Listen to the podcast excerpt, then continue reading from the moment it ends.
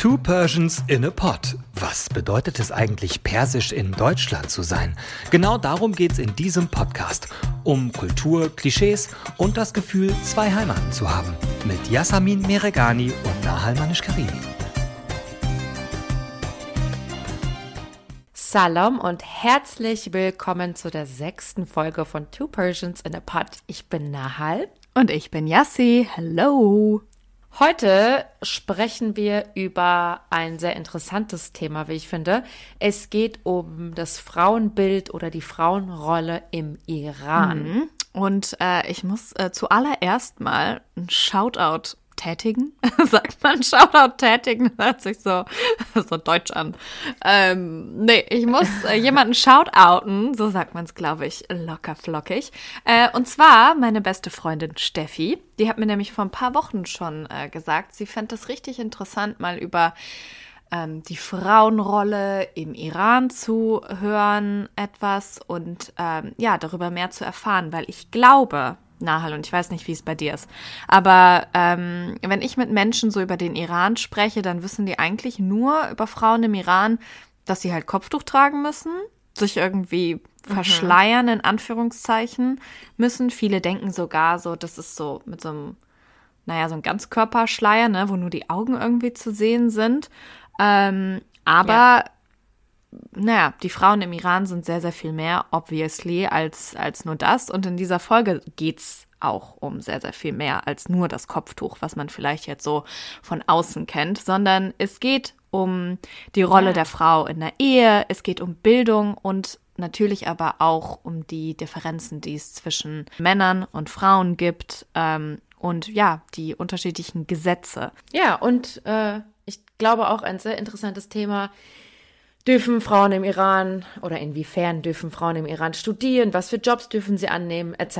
Ne? Über das alles werden wir sprechen. Und wir haben heute noch einen Gastbeitrag, worüber ich mich sehr freue, weil meine sehr, sehr, sehr gute Freundin, und ich nenne sie immer Cousine, ist sie aber eigentlich gar nicht, ähm, Yas, Yasamin, sie heißt auch Yasamin, ja. Oh mein Gott. Ähm, sie, sie wird uns heute erzählen, was sie denn im Iran erlebt hat ähm, als sie im Urlaub da war und ihr Kopftuch angeblich nicht richtig gesessen hat. Oh, spannend. Ich bin, ich bin sehr gespannt. Ähm, ich habe ein altes persisches Sprichwort beziehungsweise ähm, Zitat gefunden, was mhm. ich sehr, sehr interessant fand und wo viele sagen, das trifft auf die Frauenbewegung im Iran zu, denn die ähm, gibt es schon seit sehr, sehr vielen Jahren. Und zwar mhm. heißt es, Rechte werden nicht gewährt, man muss sie sich erkämpfen. Gut, das muss man vielleicht erstmal sacken lassen und ein, zwei Mal drüber nachdenken. Aber es ist grundsätzlich so, dass es ähm, vor allen Dingen, wenn man es jetzt im Vergleich zu westlichen Ländern betrachtet, natürlich einen Unterschied gibt ähm, zu den Frauen, die im Iran leben und den Frauen, die zum Beispiel hier im Westen leben. Denn in fast allen Bereichen ist es so, dass Frauen systematisch weniger Rechte und Möglichkeiten haben als Männer. Das liegt einfach daran, dass der Iran eine islamische Republik ist seit 1979. Ähm, seit der Revolution, über die wir ja schon in den letzten Folgen auch ein paar Mal ähm, gesprochen haben, wird das Land ausschließlich von Männern geführt und das ist auch kein Zufall, denn ähm, mhm. es gilt ja im Iran das islamische Recht die sogenannte Scharia. Und da ist tatsächlich qua Gesetz kategorisch eine Gleichberechtigung ausgeschlossen. Also all solche Themen, über die wir uns auch im Westen unterhalten, wie gibt es oder muss es eine Frauenquote geben? Werden Frauen und Männer gleich bezahlt und so weiter? Das spielt da einfach alles überhaupt keine Rolle, weil es einfach kategorisch so ist, dass einfach im Gesetz steht, dass Frauen und Männer nicht gleichberechtigt sind. Ja. Und das ist heutzutage natürlich ähm, ne, aufgrund des, des islamischen Regimes so. Aber früher mit dem Schah war das natürlich auch nochmal ganz anders, sage ich jetzt mal. Ähm, weil da konnten Frauen, und das können Yassi und ich von unseren Familien, Omas, Tanten etc. bestätigen, äh, was wir so für Geschichten gehört haben, da konnten Frauen ganz normal schwimmen gehen mit den Männern zusammen in Bikini, am Strand liegen, alles anziehen, was sie wollten. Da gab es keine, keine Kopftücher, gar nichts. Ähm, eigentlich war der Iran wie ein europäisches Land. Ähm, und ja, das ist halt heutzutage anders. Und was ich auch sehr krass fand, hm. ähm, diese Gleichberechtigung, die ausgeschlossen wird, die kategorisch oder systematisch ausgeschlossen wird, ähm, gilt sowohl für die Gleichberechtigung von Mann und Frau, aber auch ähm, für die Gleichberechtigung von Muslimen, Nicht-Muslimen und Religionslosen. Also das ist eine Sache nicht nur ne, zwischen Mann und Frau, sondern auch wirklich religiös verankert. Ja, ja, denn das ist halt der, die Islamische Republik. Ähm, Richtig. Ist halt gegründet auf, auf islamischem und dementsprechend halt religiösem Recht. Und deswegen, ähm, eine Side Note, und deswegen ist es auch egal, wenn wir jetzt als Touristinnen in den Iran gehen würden, müssen wir uns natürlich trotzdem an das Recht und an die mhm. Gesetze da halten. Ne? Also egal, ob jetzt mhm. auch eine blonde Frau, ähm, eine deutsche blonde Frau dahin fliegt, sie muss trotzdem auch sich an die Gesetze halten und Kopftuch etc. tragen. Ja, das ist voll krass, dass du das sagst, weil mir fällt gerade ein, dass mich früher voll viele ähm, gefragt ja. haben, so ja, musst du denn dann auch irgendwie Kopftuch ja. tragen? Hä, das ist ja voll krass. Und ich so, ja, muss man. Oder ja. muss, muss ich. Und ähm, ja, ich weiß noch, dass das, dass das damals natürlich, ne, als ich das letzte Mal da war, ich glaube mit zwölf oder dreizehn, mhm. ist jetzt schon ein bisschen her, aber ich glaube, das war dann damals so das erste Mal, wo ich wirklich Kopftuch tragen musste, dass das mhm. schon natürlich irgendwie ein, ja, äh, was sehr, sehr anderes ist, sagen wir mal so. Ähm, aber du hast es ja schon gerade angesprochen, wie es früher war. Und ja. das finde ich immer so krass, wenn ich so alte ähm, Familienalben durchschaue, ne, mit so schön ausgedruckten Fotos noch, auch voll viel ja. schwarz-weiß. Wenn ich dann so Bilder sehe von meiner Mama oder meinen Tanten oder was weiß ich, weiter entfernt Verwandten, ähm, Frauen irgendwie am Strand und dann tragen ja. die alle Bikini oder Badeanzug oder so und du denkst ja so, hä, wie ist denn das möglich, ne? Und dann, ja, wenn man die Frauen so sprechen hört, ähm, dann wird ganz schnell klar, dass vor der ähm, Revolution 1979 einfach vieles ganz anders war. Ähm, also, dass die Frauen arbeiten konnten, schminken konnten, sich kleiden eigentlich konnten, ähm, wie sie wollten. Ähm, und trotzdem muss man sagen, gibt es sowas wie so eine Frauenbewegung ähm, und dass Frauen sich für ihre Rechte einsetzen, schon viele, viele Jahre vor der ähm, islamischen Revolution. Also schon vor, also schon in der Zeit vom ehemaligen Schah, ne, also den es gab, bevor die Revolution da war äh, oder gekommen ist und dessen Vater war ja auch der Schah und so weiter. Also es geht Generationen zurück. Side Fact dazu. Seit ähm, 1963 gibt es schon das aktive und passive Frauenwahlrecht und das wurde tatsächlich vom letzten Schah eingeführt, also Reza Shah Pahlavi und ähm, das gilt auch tatsächlich bis heute.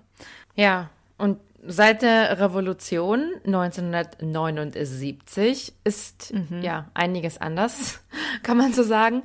Und besonders, oder ich glaube wahrscheinlich für viele Europäerinnen interessant, mhm. die Verschleierungspflicht. Die wurde dann nach der Revolution nicht direkt eingeführt, sondern ein paar Jahre später, ähm, 83 war das. Und seitdem, genau, ist quasi im Iran ein Kopftuchzwang. Aber nicht nur das, sondern es geht auch darum oder es wird auch vorgeschrieben, dass Frauen sich nicht in zu engen Klamotten zeigen, keinen Ausschnitt zeigen. Ja, man muss nicht nur Kopftuch tragen, sondern auch so einen Mantel, ähm, das dann quasi dein, dein Po bedeckt, äh, so eine Jacke halt einfach. Ähm, und gerade in großen Städten, wie zum Beispiel in Teheran, sind halt viele junge Frauen, viele Studentinnen, die da halt ja keine Lust drauf haben und sich dagegen wehren und dann die Kopftücher zu locker lassen, so dass irgendwie die Haare rausgucken und mm. ne einfach so ein bisschen rebellisch unterwegs sind. Und da kommt dann wieder und das hatten wir letzte Woche angesprochen die Sittenpolizei ins Spiel, ähm, weil die achten natürlich immer drauf, dass sich äh, Mann und Frau an an die Gesetze halten und dann Frauen besonders oder bei Frauen achten sie dann besonders darauf ähm, Und so kommen wir dann nämlich auch schon zum Gastbeitrag von meiner Freundin Jas. Und ich freue mich sehr, dass sie uns das erzählt hat, weil es ist eine Story, die sie selbst erlebt hat. Ähm, sie war vor einigen Jahren im Urlaub mit ihrer Mama in Teheran, in der Hauptstadt Irans. Und ähm, da hatte sie auch zum ersten Mal dann quasi mit der Sittenpolizei zu tun. Ähm, aber was ihr da genau passiert ist, Jos, erzählt uns am besten selbst. Und zwar war ich vor acht oder neun Jahren zusammen mit meiner Mama im Iran und wir waren im Einkaufszentrum am ersten Tag natürlich äh, mit meiner Tante.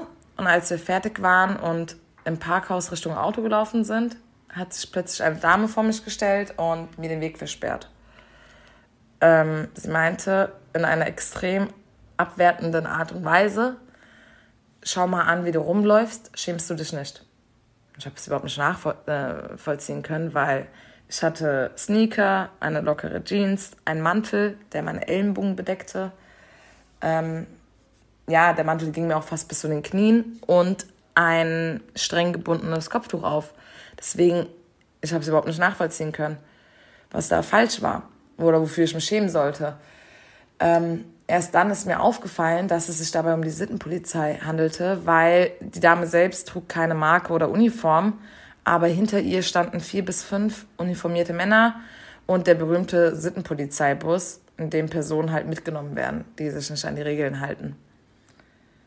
In dem Moment kam meine Mama und meine Tante dazu und haben direkt angefangen zu diskutieren und gefragt, warum ich jetzt angehalten werde. Die Polizisten hat dann ganz klar gemacht, dass es darum ging, dass man die Form meiner Knie durch die Hose, durch meine Jeans erkennen könnte. Und das wäre respektlos und nicht konform.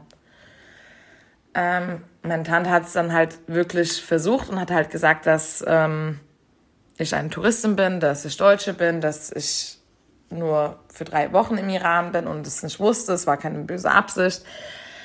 Und da hat die Dame uns ganz klar gemacht, dass es vollkommen egal ist, wo ich geboren wurde, wo ich aufgewachsen bin und äh, wo ich lebe. Solange ich im Iran bin, habe ich mich an deren Regeln zu halten und respektvoll zu sein. Ähm, ja, nach wirklich nochmal langer Diskussion ähm, hat dann die Dame gesagt, okay, sie lässt mich gehen aber möchte halt stattdessen meine Mutter mitnehmen, weil in deren Augen ist meine Mutter auch nicht viel besser rumgelaufen, wie sie es gesagt hatte. Ähm, ja, ich war komplett panisch. Ähm, meine Tante hat mir dann ihren Autoschlüssel in die Hand gedrückt und hat nur gesagt, dass meine Mutter nicht einfach weglaufen sollen. Also zum Richtung Auto. Wir sind dann wirklich tatsächlich zum Auto gerannt äh, und meine Tante hat sie dann abgewimmelt, die Polizisten. Sie kam dann ganz genervt schon zu uns, meine Tante, und äh, für sie war es halt nichts Neues. Also sie kennt das, sie wohnt da. Äh, sie wurde mit sowas schon konfrontiert, aber ich noch nicht. Also ich war extrem panisch. Ich wusste nicht, was passiert mit mir. Ähm, wo werde ich hingebracht? Ähm, ich kann auch die äh, persische Sprache nicht lesen. Das heißt, man hätte mir irgendwas vorlegen können. Ich hätte es überhaupt nicht verstanden. Ähm, ja, und ich hätte auch nicht gedacht, dass ich am ersten Tag direkt mit sowas konfrontiert werde und direkt Probleme mit der Behörde bekomme. Aber ist zum Glück alles gut gegangen. Jetzt weiß ich es auf jeden Fall ähm, fürs nächste Mal. Wahnsinn, wenn man sich das anhört. Ja, oder? Ähm, ich kann mir das gar nicht vorstellen, was dann in einem vorgeht. Vor allen Dingen, wenn du, also sie ist ja, glaube ich, hier aufgewachsen, genau, oder? Genau. Also in Deutschland ja. aufgewachsen und hat ja auch erzählt, irgendwie, du, also du verstehst zwar die Sprache, aber du kannst nicht lesen, mhm. was, äh, was irgendwo steht. Ne, du bist ja auch total, also hilflos. Weiß ja überhaupt nicht, hilflos, ja. ja. genau, in dieser Millionenstadt Teheran. Ja. Also es ist unglaublich. Allein wenn ich mir so denke, wenn ich jetzt einfach in Teheran irgendwo stehen würde, äh, wäre man schon fast überfordert, ja. weil es einfach so krass laut ist und überall Autos irgendwie auf einer dreispurigen Autobahn fahren, irgendwie sechs Autos nebeneinander und dann noch irgendwie so ein Roller dazwischendurch. Ähm, und dann kommst du in so eine Situation, wo du, also wo du ja einfach auch nicht mit rechnest, ne? Und ja. sie ist ja ganz anders groß geworden und kann das ja wahrscheinlich auch überhaupt nicht nachvollziehen. Also Wahnsinn, äh, Wahnsinn, die Geschichte. Aber was mir gerade für eine Story einfällt, ähm, weil ich hatte es ja eben auch schon kurz angesprochen, in den großen Städten ist es natürlich nochmal anders, ne?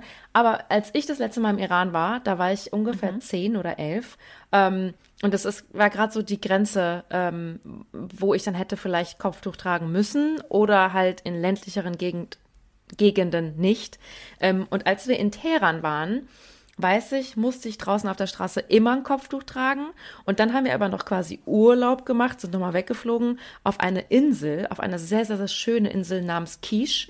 Und da haben dann meine Eltern gesagt, ach nee, hier brauchst du kein Kopftuch zu tragen. Echt? Ja, da war alles ein bisschen lockerer. Und ich meine, ich war zehn, ich habe das eh alles nicht so kapiert, ja. Ja. Ähm, aber da am Meer musste ich dann plötzlich kein Kopftuch mehr tragen. Auch im Hotel nicht und ne, draußen. Gut, am Strand durfte ich dann trotzdem nicht mit meinem Papa äh, irgendwie baden gehen. Also ich musste dann irgendwie so, so ein T-Shirt über mein Bikini anhaben, das dann bloß gar keine Körperteile sieht. Aber ich musste da kein Kopftuch tragen. Krass, ne? Ja, krass, weil, also als ich das letzte Mal da war, und das war ja wie gesagt, ich glaube, ich war in der sechsten Klasse, sechste oder siebte. Ähm, also was ist man da, 12, 13? Ähm, Da musste ich auf jeden Fall ein Kopftuch tragen. Aber wir waren auch nur in Teheran. Ähm, wobei man natürlich sagen muss, ne, klar, es gibt Unterschied zwischen ländlicheren Gegenden und einer Großstadt wie Teheran. Ja. Ähm, aber man kann es auch eigentlich genau andersrum argumentieren, als wie du es jetzt erzählt hast. Denn in Teheran ist, äh, ist das Leben natürlich, glaube ich, schon viel westlicher auch als in teilweise anderen ähm, Städten, die irgendwie nur eine Stunde entfernt sind, wo die Leute sehr, sehr viel religiöser noch sind Ja. und ähm, sehr, sehr viel ja. mehr darauf achten, ne, dass du diese Sitten und dieses, ähm, naja, dich, dich ähm, mit einem mit einem Kopftuch ja, dein Ja. Haupt zu bekleiden, äh, dass du das einhältst. Ich glaube, es ist jetzt nicht so kleineres Dorf, okay, go for it. Ähm, aber ja, vielleicht an so Küstenstädten und so ist es, ist es vielleicht anders. Was mir gerade eingefallen ist, als ich diese Geschichte gehört habe, ist ein Interview, das ich gelesen habe äh, von Deutschlandfunk Kultur. Die haben mit einer Frau im Iran ähm, gesprochen, die tatsächlich in den letzten Jahren ähm, sich oft gegen die Sit sogenannte Sittenpolizei gewehrt hat, auch äh, mal ihr Kopftuch ausgezogen hat. Ich meine, solche Berichte liest man ja immer mal wieder, dass Frauen sich wehren gegen diese gesetzlich nicht vorhandene Gleichberechtigung und dass sie sich ähm, verschleiern müssen in dem Sinne.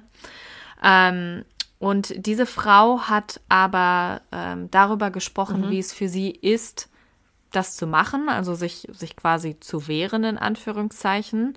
Ähm, aber trotzdem, naja, die in Anführungszeichen Gefahr auch, die damit einhergeht, ne? Weil das, was deiner Freundin Jos passiert ist, kann natürlich auch anders, kann natürlich auch anders ablaufen. Ich meine, bei ihr ist jetzt Gott sei Dank äh, nichts passiert, aber diese, ähm, diese Frau hat im Interview mit Deutschlandfunk Kultur Folgendes gesagt und ich zitiere jetzt. Ja.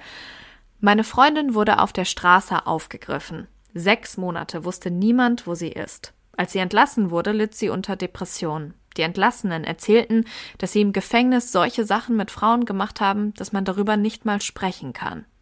Egal zu welchen Therapeuten man danach geht, wird man bis zum Ende des Lebens nie wie vorher. Diese Geschehnisse und Erinnerungen nisten sich im Gedächtnis ein. Ich war auch mental darauf vorbereitet, dass sie mich verhaften werden. Ich glaube, das muss man erstmal sacken lassen. Ähm, aber ja, das sind so Sachen, glaube ich, die man ähm, auch beachten muss im Iran. Aber ähm, weißt du, woran ich gerade eben gedacht habe, als wir über unsere Zeit im Iran gesprochen haben? Ich meine, du warst zehn und, oder elf. Ich war, keine Ahnung, elf oder zwölf. Da ist mir eingefallen, wenn wir über das Thema Ehe sprechen und eigentlich den Grund Ja. so für diese Ja. Verschleierung ja auch, dass tatsächlich das Mindestalter für Hochzeiten im Iran bei Frauen bei 13 Jahren liegt. Und früher waren es Ja, meine Oma neun hat, ja, Jahre. Meine Oma hat mir erzählt, dass sie ähm, mit zehn geheiratet hat. Mit zehn. Krass, ne? Wahnsinn. Ja. Und dann hat sie mit 13 ihr erstes Kind bekommen. Ja, das kann man sich, das kann man sich jetzt aus unserer Sicht, äh, aus unserer westlichen Sicht irgendwie erstmal schwer Nee, vorstellen. Aber es ist eigentlich, Ja. glaube ich, tatsächlich so, dass wegen dieser ähm, Ehefähigkeit ab quasi neun Jahren du eigentlich auch so ab neun aber spätestens halt 13 Jahren äh, tatsächlich ein Kopftuch tragen muss. Ja, aber da fang, also da fängt ja der Körper auch an, sich zu entwickeln und ne, Brüste vielleicht und so ein bisschen fraulicher Genau. alles. Ähm, und deswegen müssen dann kleine Mädels auch in der Schule quasi äh, junge Frauen, junge Mädchen äh, Kopftücher tragen. Und was mir auch eingefallen ist, apropos in der Schule, mh, im Iran sind ja auch die Klassen getrennt, ne? Mädchen- und Jungs-Schulen gibt es. Da ist es auch der Absolut. Unterschied. An der Uni sind sie dann alle wieder gleich zusammen, ähm, aber in der Schule sind sie Ja. getrennt. Und deswegen ist ja der, die Uni auch der Dating-Hotspot, wie ihr Ja, haben wir doch letzte Woche gelernt. Nein, haben wir vorletzte Woche gelernt, Nahal. Oh, vor. Liebe Leute, Wir haben schon so viele Folgen. ich hoffe, ihr wisst besser Bescheid über unsere Folgen. Aber Aber weißt du, Yassi. Aber weißt du, Yassi, ähm, du hast gerade kurz das Thema Ehe angesprochen. Was ich unvorstellbar für mich finde, ja, ähm, in der, oder die muslimische Ehe, mh, für die muslimische Ehe, ist es erlaubt, dass ein Mann mehrere Frauen, nämlich bis zu vier, hat, aber eine Frau nur einen Ehemann haben darf. also einseitige Polygamie. Ja, Okay. Was äh, so ein bisschen damit einspielt oder auch dazugehört zu dieser muslimischen Ehe, was ich herausgefunden habe, was mich, was ich tatsächlich auch noch nicht so wusste, also das mit der Polygamie wusste ich. Ich glaube, beim Dating haben wir auch schon mal darüber gesprochen, bei der Folge, die du anscheinend vergessen hast, Nahal. ich könnte sie niemals vergessen. Folge 4 übrigens. Es lohnt sich reinzuhören. Ähm, bei der muslimischen Ehe hat tatsächlich die Vormundschaft der Ehemann. Und vorher ist es so, dass du als Frau nicht dein eigener, also nicht dein eigener Vormund bist, sondern dein Vater oder Ja. wenn dein Vater nicht mehr da ist, dein Großvater oder Bruder Bruder oder oder, Bruder. Onkel Ja. die Vormundschaft für dich hat. Also Ja. auch unvorstellbar für, für westlich, westlich geprägte Menschen, aber es ist halt eben so.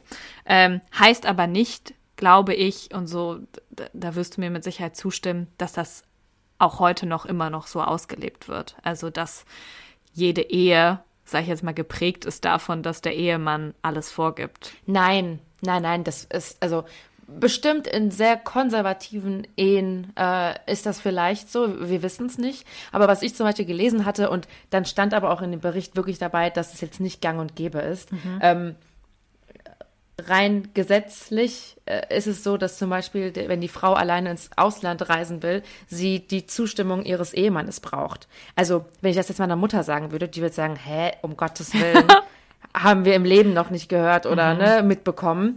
Das ist natürlich nicht in allen Ehen so, das kann man ja gar nicht pauschalisieren. Aber ich wette mit dir, es gibt hier und da natürlich Ja. sehr, sehr konservative Männer oder Ehen, äh, die dann doch so sind. Ja.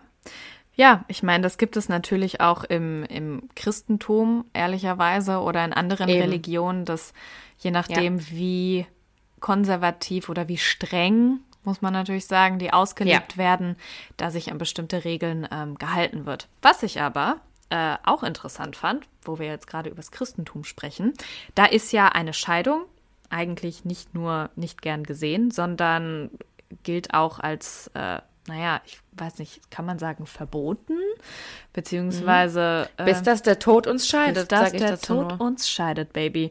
Ähm, Im Iran, beziehungsweise laut der Scharia, äh, darf man Mhm. sich aber scheiden lassen. Der Mann darf sich übrigens jederzeit scheiden lassen. Ähm, die Ja. Frau prinzipiell auch, aber sie muss dann, ähm, sag ich jetzt mal, einen Beleg dafür bringen, also warum sie sich scheiden lassen möchte und so weiter. Mhm. Also sie ist, sie hat die Pflicht, ähm, das Ganze zu belegen, ähm, was der Mann jetzt prinzipiell nicht muss. Also, wenn ich mir das jetzt so anhöre oder was wir uns auch so durchgelesen haben, dann klingt das alles erstmal, ja, sehr anders oder sehr neu für uns hier in Deutschland. Absolut. Ähm, wie ist das aber? Also ich, ich kenne das zum Beispiel so von meiner Familie. Da ist Mama, Mutter, Oma, Tante, alle sind so heilig und die Queens, sage ich jetzt mal, die Ober, äh, ja, die Oberbitches, Bosses, Passt zu der Familie, ja? Also, was gibt es denn da? Gibt es da auch irgendwie so, liest man da auch ein bisschen was? Ah ja, wir kommen endlich zum positiveren Part. Gut. Gott sei Dank. Ähm, nein, also es gibt natürlich, es gibt natürlich äh, auch, auch diese andere Seite. Deswegen haben wir ja am Anfang gesagt, so klar, viele haben irgendwie diesen, diesen Blick auf den Iran und denken so, wow, äh, das ist alles so anders, ne? Und sehen erstmal nur Ja. dieses Kopftuch und so weiter. Aber darunter und hinter verschlossenen Türen ist das Bild Ja. der Frauen tatsächlich oft ein ganz anderes. Nämlich, dass die Frau die Person in der Familie ist, und ich weiß nicht, ob du das bestätigen kannst, Nahal, die alles einfach zusammenhält. Das heißt, egal Yes. welche, egal welche Gesetze vielleicht außerhalb äh, gelten oder ähm, inwiefern es natürlich eine Ungleichberechtigung gibt im, im Iran, habe ich das Gefühl, subjektives Gefühl auch, ähm, dass die Frauen trotzdem unabdingbar sind, dass ohne die Frauen nichts laufen würde. Es gibt sogar Berichte, dass ähm, zum Beispiel von, äh, von den ähm, Führern quasi dieser Islamischen Republik bei jeder Wahl irgendwie darauf geachtet wird, dass äh, irgendwas zur Gleichberechtigung ähm, versprochen wird, dass Frauenrechte angesprochen werden, um halt die Frauen zu motivieren, wählen zu gehen, weil die so die Treiber der Gesellschaft sind. Dass das dann nicht wahrgemacht wird, ist eine andere Sache. Aber ich finde, das spricht schon dafür, dass halt eigentlich alle wissen, dass ohne die Frauen einfach nichts laufen würde. Die kochen, Also, ich sag nur so, Mama ist Queen. Mama ne? ist Queen, Grandma ist Queen, Tanten Oh ja. sind Queens. Ähm, und es geht dabei nicht nur um so Sachen wie ja Kochen und Haushalt schmeißen, sondern einfach the mastermind of everything zu sein. Also Mhm. wirklich den Überblick über alles zu haben. Und ich sag dir ganz ehrlich, wenn ich mich in, in unserem Umfeld so umschaue, dann, kann, dann bestätigt sich das einfach nur, dass ohne die Frauen Ja. im Iran nichts laufen würde. Aber das ist ein gutes Stichwort eigentlich, weil ohne die Frauen würde nicht nur in den Familien nichts laufen, sondern Facts, here we are again. ähm, wir haben ja schon gesagt, dass im Iran Frauen natürlich auch studieren dürfen und die Unis sind auch gemischt, also Mann und Frau äh, studieren zusammen. Ähm, Dating Hotspot. und Frauen Dating Hotspot. Dating Hotspot, Folge 4. ähm, und Frauen dürfen auch wirklich alle Studienfächer studieren ähm, oder belegen, die Männer auch dürfen. Also da gibt es auch keine Unterschiede. Und jetzt, was ich mega gut finde, zwei Drittel aller Studierenden im Land sind weiblich und ein Drittel haben alle ähm, einen Doktortitel. Oh yeah. Also das sind dann Doktorandinnen. Cool, ne? Ich find's super. ja. Und man muss auch dazu sagen, also ich bei mir ist es zumindest so in, in der Familie und auch im Umfeld, dass auch sehr, sehr darauf geachtet wird, was die, ähm, was die Frauen studieren und ähm, dass die, dass die gebildet sind und dass die einen akademischen Bildungsgrad auch haben und ob sie jetzt Ja. äh, Doktorinnen werden oder nicht, ne, dass sie, dass sie studieren.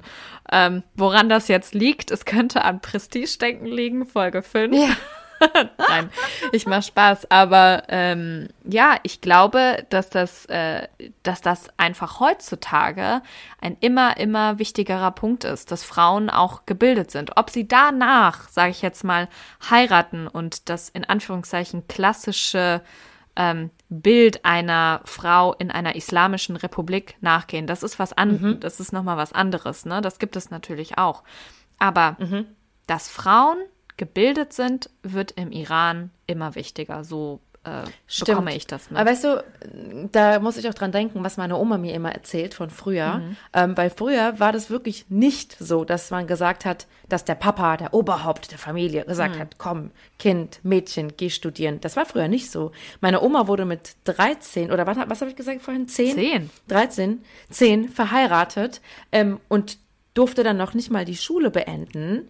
Dann war sie fertig und war dann Ehefrau und Hausfrau und musste dann ein Baby nach dem anderen bekommen. Wie viele Kinder hat sie? Und ähm, fünf, aber es waren mal sechs. Also ein, das erste Baby, ganz klein, ist damals gestorben, leider. Ähm, aber genau, sie hat jetzt fünf Kinder und das heißt, ein Kind, äh, ein Baby Nach dem anderen. Ständig, jedes Jahr kam ein Baby, ja. Und ähm, sie durfte die Schule nicht fertig machen, sie durfte nicht studieren und sie sagt heute immer zu mir, Nahol, ich wünschte, ich hätte studiert. Also mega gut, dass du deinen Bachelor gemacht hast, dass du deinen Master gemacht hast. Das konnte ich damals nicht. Und dementsprechend hat sie auch halt nie gearbeitet, Hm. weil sie war immer nur Mama und Hausfrau. Ich glaube aber, das ist ja nicht nur im Iran ein Problem äh, gewesen Nee, das vor war ja so vielen früher Jahrzehnten. überall so. Ähm, ja, ja, sondern ja. leider in, in vielen anderen Ländern. Ähm, dass es sich aber tatsächlich ja nicht so extrem geändert und weiterentwickelt hat, dass äh, das ist natürlich jetzt ein, äh, eine Besonderheit des Irans, wenn man es jetzt mal vergleicht mit, ähm, mit den westlichen, ähm, mit den westlichen Ländern. Okay. Eine Sache aber, und das, ähm, da geht mein kleines Fußballherz auf. Ich wusste gar nicht, wusstest du, dass Oh. ich Fußball mag? Äh, ja, wusste ich. Okay. Ich war ja schon mehrfach im Stadion. Du magst auch Tennis. Ich mag auch Tennis. Ich liebe Rafael Nadal. Ähm, aber ich war ja schon mehrfach im Stadion, nicht nur beim ersten FC Kölle, sondern auch Dortmund. Das war toll. Und äh, tatsächlich ist es Frauen im Iran verboten worden, ähm, über, über 40 Jahre lang äh, ins Stadion zu gehen. Mit der Begründung, Nahal, ähm, und da kommen nämlich die leicht bekleideten Männer ins Spiel, literally Die ins wir Spiel. leben. Dass es einfach eine Sünde gewesen wäre, wenn Frauen Männern, die ja so leicht bekleidet sind beim Fußball, äh, zugucken.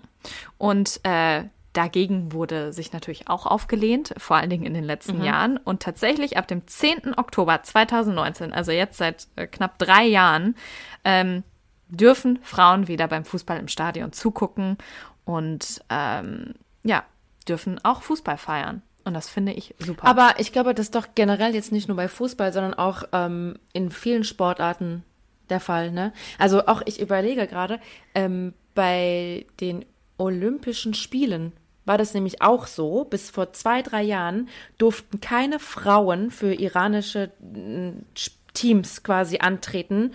Und äh, seit wirklich genau diesen 2019 war das, meine ich, ähm, ich bin mir eigentlich ziemlich sicher, ähm, waren dann plötzlich auch wieder Frauen zugelassen. Und das war voll der Hit und es wurde groß gefeiert und äh, natürlich super gut für die Frauen dort. Ne? Absolut.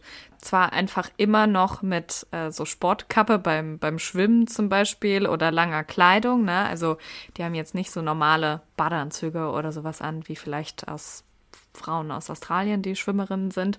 Ähm, aber sie dürfen mindestens teilnehmen und ähm, auch die Berichte, die man so sieht, es bewegt sich natürlich was. Im Vergleich zum Westen ist es immer noch sehr, sehr anders, aber ähm, man hat zumindest das Gefühl, das ist jetzt mein subjektives Gefühl, dass, ähm, dass sich ein bisschen was bewegt und ähm, das freut mich natürlich. Ja, das stimmt uns positiv. Und ich finde, mit so einem positiven Gefühl können wir jetzt auch die Folge beenden. Yes. Das war Folge 7, oder? Jessie, bin ich schon wieder falsch? Du bist schon wieder falsch. Hä? Nein. Es ist literally Folge 6.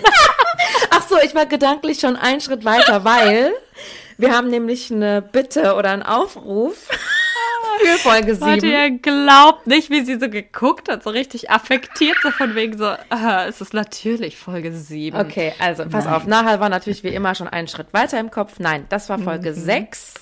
Ähm, aber wir haben eine Bitte oder eine. Jetzt hör auf, mich auszulachen, Gassi. I'm okay. Ich muss weitermachen. Sorry. Und Yassi, wie geht's in Folge 7 weiter? In Folge 7, ja, weiß ich noch gar nicht, wie es weitergeht, aber ähm, das wollen wir gerne herausfinden, denn wir haben uns überlegt, Yes. ähm, der Sommer steht ja vor der Tür, beziehungsweise ist schon fast da. Ähm, auch Nahal und ich müssen eine kleine Sommerpause machen im August. Das heißt, in zwei Wochen kommt schon die äh, letzte Folge vor unserer Sommerpause. Und äh, wir würden gerne ähm, euch die Chance geben, uns Fragen zu stellen. Äh, irgendwas, was euch persönlich interessiert, vielleicht über uns, weil wir jetzt wirklich oft gehört haben, dass die Folgen immer besser sind, wenn wir viel Persönliches erzählen. Ja, und die Folge war jetzt leider gar nicht persönlich, ähm, weil wir ja eben nicht im Iran leben und ja, wir ein ganz anderes Frauenbild haben. Absolut. Ähm, und deshalb würden wir jetzt gerne mal wieder mehr über uns reden, weil das lieben wir ja auch. Du. Also, falls ihr Fragen habt oder Themen habt, die euch interessieren über uns, die ihr unbedingt wissen wollt, ähm, dann fragt uns auf Instagram oder per E-Mail, denn wir haben auch eine E-Mail-Adresse. Die benutzt nur keiner. Tja, also slidet doch mal gerne in die DMs oder in die Ja. Mail rein. Ähm, alles, was ihr wissen wollt, äh, in Bezug auf diesen Podcast natürlich, highly professional. Ähm, Nein, auch privates. Come on. ja, Ja, private stuff. I want to know everything. Mhm, Mal sehen, ob du dann wieder was Neues über mich erfährst oder andersrum. ähm, ja. stellt uns gerne eure Fragen und dann machen wir so eine kleine QA-Session. Ähm, wie so, wie so das, die gedankliche letzte Stunde ähm, in, den, in, in der Schule, wenn man einfach nur noch mal so einen Film guckt. Vor den Sommerferien. Genau, vor den Sommerferien und eigentlich nur noch so darauf Gut. wartet. Es ist 12.45 Uhr, gleich, ähm, gleich klingelt's und Klingelt's. dann raus. Ja. Wir freuen uns auf eure Fragen und sagen hiermit Tschüss, Adios und Chodafes. Rodafis, meine Lieben, habt eine ganz schöne Woche und wir hören uns in zwei Wochen nochmal. Ich freue mich schon. Dir hat dieser Podcast gefallen? Dann klicke jetzt auf Abonnieren und empfehle ihn weiter. Bleib immer auf dem Laufenden und folge uns bei Twitter, Instagram und Facebook. Mehr Podcasts findest du auf meinpodcast.de.